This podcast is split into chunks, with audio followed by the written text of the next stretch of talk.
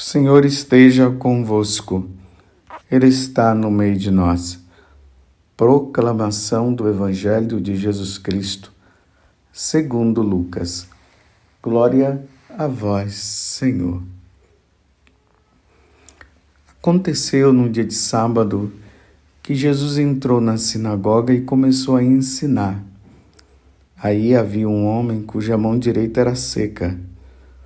Os mestres da lei os fariseus o observavam para verem se Jesus iria curá-lo em dia de sábado e assim encontrarem motivo para acusá-lo.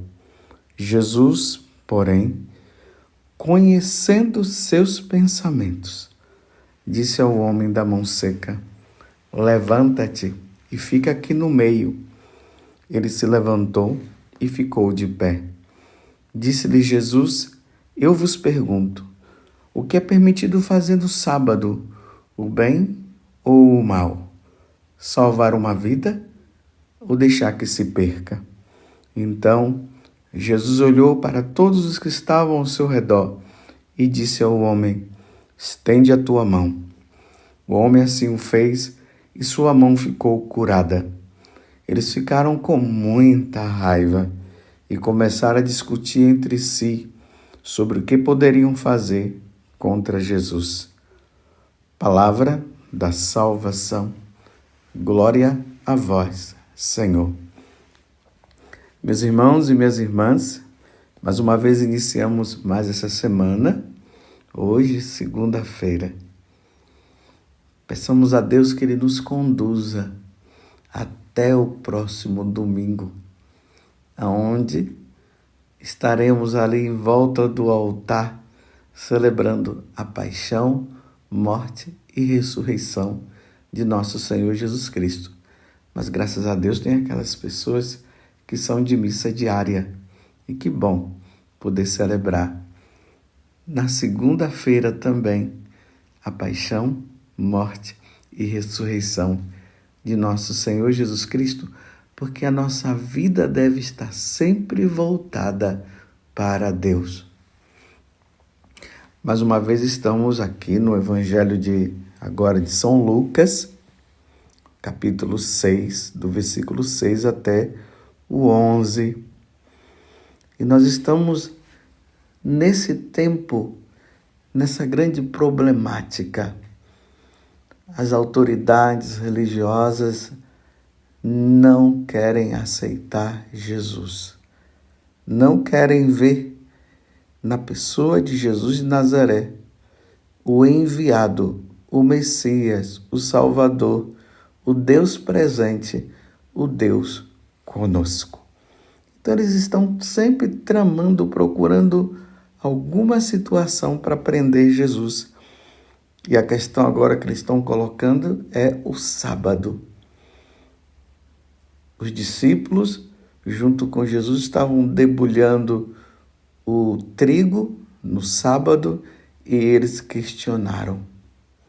Jesus fez cura no dia de sábado, eles questionaram. Agora, Jesus está ali na sinagoga e tinha um homem de mão seca e Jesus penetrando nos pensamentos dele, viu o que é que eles estavam pensando. E aí Jesus, de, de forma bem proposital, ele chama o homem de mão seca para o meio, ali da sinagoga. O homem vem e Jesus disse ao homem: Eu vos pergunto. Perguntou para eles, para os doutores da lei e os fariseus: O que é permitido fazer no sábado o bem ou o mal? Salvar uma vida ou deixar que ela se perca? E Jesus olhou todos os que estavam ao seu redor e disse: Homem, estende a tua mão. E aconteceu o milagre. Aquela mão seca foi se enchendo, a circulação foi voltando e o homem mexeu a mão e aconteceu o grande milagre. Era para os doutores da lei e os mestres da lei ficarem, os doutores da lei e os fariseus era para eles terem ficado impressionados com o que havia acontecido ali diante dos próprios olhos deles. Era para eles se ajoelharem diante de Jesus e dizer: Meu Senhor e meu Deus, como Tomé falou, como tantos outros reconhecendo a divindade de Jesus, se prostraram, mas não. Aqui diz que eles ficaram com muita raiva e começaram a discutir entre si sobre o que poderiam fazer contra Jesus. Mas, meus irmãos, no dia de hoje eu queria meditar para com vocês essa frase que está aqui, aonde Lucas ele diz simplesmente isso. Jesus, porém, conhecendo seus pensamentos, disse ao homem de mão seca: Levanta-te e fica aqui no meio. Conhecendo seus pensamentos. O que é estava acontecendo ali na verdade? Os mestres da lei e os fariseus, eles observavam Jesus. Provavelmente eles tinham combinado alguma coisa antes, mas naquele momento eles só observavam. E na medida que eles observavam, eles pensavam: vamos ver se ele vai curar esse homem mesmo no dia de sábado. Mas em nenhum momento eles pronunciaram nada. Mas aqui diz: Jesus, porém, conhecendo seus pensamentos. Aqui, meus irmãos, está um atributo de Deus. Deus, ele é onipresente. Isso significa que ele está em todo lugar. Ele é onipotente, ou seja, ele é poderoso, ele é o pantocrato e ele é onisciente. E é aqui que eu queria parar para meditar com vocês no dia de hoje. O que quer dizer que Jesus é onisciente? Bem, primeiro porque ele é Deus, claro. Mas o que significa ser onisciente? É aquele que tem o saber absoluto. Ou seja, Deus sabe de tudo. Nada passa desapercebido diante de Jesus, diante de Deus, diante da Santíssima Trindade. Mas de maneira especial, olhando para Jesus, a segunda pessoa da Santíssima Trindade. Diante dele, nada passa desapercebido. Diante de nós, quantas coisas que passam. Quantas coisas que nós não percebemos. Quantas vezes nós estamos num lugar e alguém diz: Ah, você viu aquilo? Ah, eu não vi. Por exemplo, nós homens, nós temos essa característica de ter coisas que nós não percebemos muito, né? Por exemplo, a gente entra numa casa, tem um vaso de planta lá, de flores, às vezes a gente entra e nem vê, a mulher vai lá e percebe. E às vezes pergunta: Você viu aquele vaso de flor? Você viu aquela planta? Eu não vi. Nossa, mas como é que você não viu? Estava tão evidente. É um exemplo simples que eu estou dando para você ver que nós nós não vemos tudo. Nós não sabemos de tudo. Nós não temos essa capacidade de saber todas as coisas. Não temos, mas Deus tem. Então Deus é onisciente. Ele tem o saber absoluto e pleno ele tem o conhecimento infinito sobre todas as coisas. todas as coisas. Meus irmãos, isso é um conforto para nós, sabia? Por que, que é um conforto para nós? Por exemplo, quantas pessoas que diante de situações ela é caluniada. Diante de uma calúnia, como é que a pessoa vai se defender diante de uma calúnia? Não tem como. A pessoa vai lá e quanto mais ela se defende, mais tem sempre assim. Tem os prós e tem os contra. Tem os que acreditam e tem os que não acreditam. É assim. Meu Deus, quanta gente sofrendo. Uma pessoa vai lá, inventa uma mentira em relação àquela outra e a pessoa é prejudicada. Talvez até você que esteja me ouvindo agora, você esteja passando por isso, por esta situação. E isso tem levado você a uma depressão, a uma tristeza.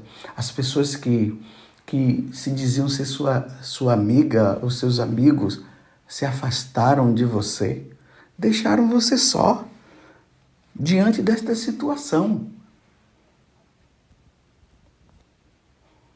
Mas a única coisa que nós podemos contar é com Deus. Deus é onisciente. Deus penetra os nossos pensamentos. Só Deus pode penetrar os nossos pensamentos e só Deus sabe de todas as coisas. Porque, como eu falei antes, além dele ser onisciente, ele é onipresente. Ele está presente diante de toda e qualquer situação. E como ele é todo poderoso, ele é onipotente por causa disso, isso nos conforta diante de uma calúnia, diante de uma mentira que o outro faz. Aí de repente você vai lá e se defende. E diante da sua defesa, as pessoas poderiam não acreditar e tudo ficar contra você. Mas, meus irmãos, eu quero dizer uma coisa. Você nunca vai estar só. Deus viu. E Deus tem o conhecimento de todas as coisas. Deus sabe o que perpassa no coração de cada um.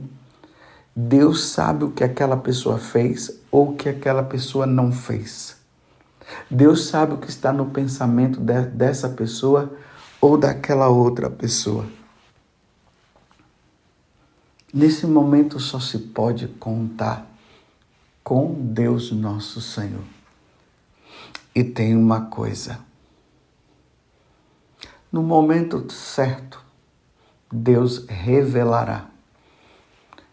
E se Deus não revelar, e se for preciso você passar por todo este martírio, por todo este sofrimento, você passará porque Jesus também foi julgado muitas vezes. Inventaram mentira contra ele. Mas no dia do julgamento final, tudo virá à tona. Falando assim com vocês agora, eu me lembrei da história de São Geraldo Magela, que provavelmente você já conhece, mas eu vou relembrar de novo. Uma moça caluniou, dizendo que São Geraldo havia feito algumas coisas com ela. E aí agora era a palavra dela contra a de Geraldo. Só que Geraldo, e isso aqui é, um, é uma virtude heróica, não é para qualquer um, não. Geraldo se calou e não se defendeu. E chegou ao ponto de Santo Afonso Maria de Ligória, olha, Santo Afonso Maria de Ligória, um santo, ele ficou do lado da moça E chegou a um ponto de quase até mandar o Geraldo, São Geraldo depois, embora da congregação. Passado um tempo, a menina se arrependeu. E aí ela buscou um sacerdote, e o sacerdote disse: Agora você vai ter que ir lá e falar para o padre Afonso o que aconteceu. Não sei se nesse tempo é, o Santo Afonso já era bispo, porque ele se tornou bispo também.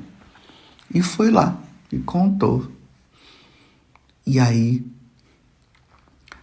Santo Afonso chega diante de Geraldo e pergunta para ele: Mas por que, que você não se defendeu? Por que, que você não falou nada? E olha que foi um sofrimento muito grande que Geraldo passou, que São Geraldo passou. Ele simplesmente disse assim: a nossa regra de vida consta que nós não devemos nos defender porque a nossa defesa vem de Deus.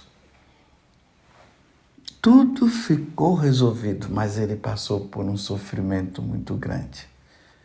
Porque Deus sabe de todas as coisas. Meus irmãos, não adianta mentir. Não adianta mentir.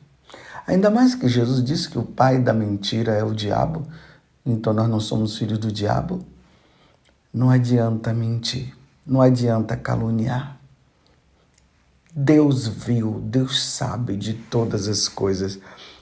Eu posso esconder qualquer coisa de você, como você também pode esconder qualquer e qualquer coisa de mim, mas de Deus ninguém esconde. Ninguém esconde. Eu volto mais uma vez. Quantas pessoas que foram caluniadas e na hora da defesa ninguém acreditou. Como nós somos meros seres mortais e nós não podemos penetrar no pensamento do outro ou da outra, né, do caluniado ou de quem calunia. Porque só Deus é quem é quem penetra. Só Deus conhece todos os pensamentos. Muitas vezes nós tomamos atitudes erradas e às vezes o caluniado é o que sofre e o que calunia fica numa boa. Isso fica numa boa diante dos homens, mas diante de Deus não. E quantas vezes Deus está esperando para que aquela pessoa possa resolver a situação, aonde ela prejudicou o outro e ela fica guardando, guardando, e a pessoa já já está numa situação tão ruim e ela mentiu. Nós não entramos no pensamento do outro, não. Nem o diabo penetra no pensamento mas Deus penetra. Como nós vimos aqui no Evangelho de hoje. Nós vimos. Ali vai dizer assim: que Jesus, conhecendo seus pensamentos, Jesus conhecendo o meu pensamento, conhecendo o seu pensamento, conhecendo o que perpassa no seu coração, ele mandou que o homem de mão seca levantasse a mão, se levantasse para Jesus o curar, e ali para que os mestres da lei soubessem que Jesus sabia muito bem o que eles estavam pensando. Deus é onisciente. Deus é onipresente. Deus é onipotente. Deus sabe de tudo, Deus é poderoso e Deus conhece os nossos pensamentos. Tudo o que nós fazemos escondido, Deus vê. Tudo que nós tramamos no nosso coração, Deus sabe. Que os nossos pensamentos e que as coisas que nós fazemos, tanto no lugar escondido como em aberto, esteja tudo de acordo com o que Deus nos ensina. Que nós não sejamos pessoas que prejudicam o outro, porque eu falo mais uma vez, Deus conhece os nossos pensamentos. Você entendeu? Você entende que Deus nos vê em todo e qualquer lugar? Que não tem como nós não fazermos nada escondido? Eu até aconselho você a hoje, no dia, no dia de hoje, pegar o Salmo 138. Se você eh, tem aquela Bíblia da editora Ave Maria, é o 138. Se for da CNBB, se for a Bíblia de Jerusalém, ou talvez você que tem uma Bíblia evangélica, vai ser o Salmo 139.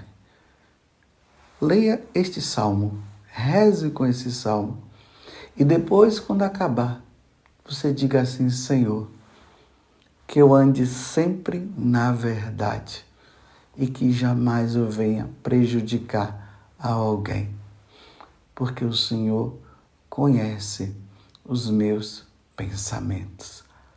Louvado seja nosso Senhor Jesus Cristo, para sempre seja louvado, e a nossa mãe, Maria Santíssima.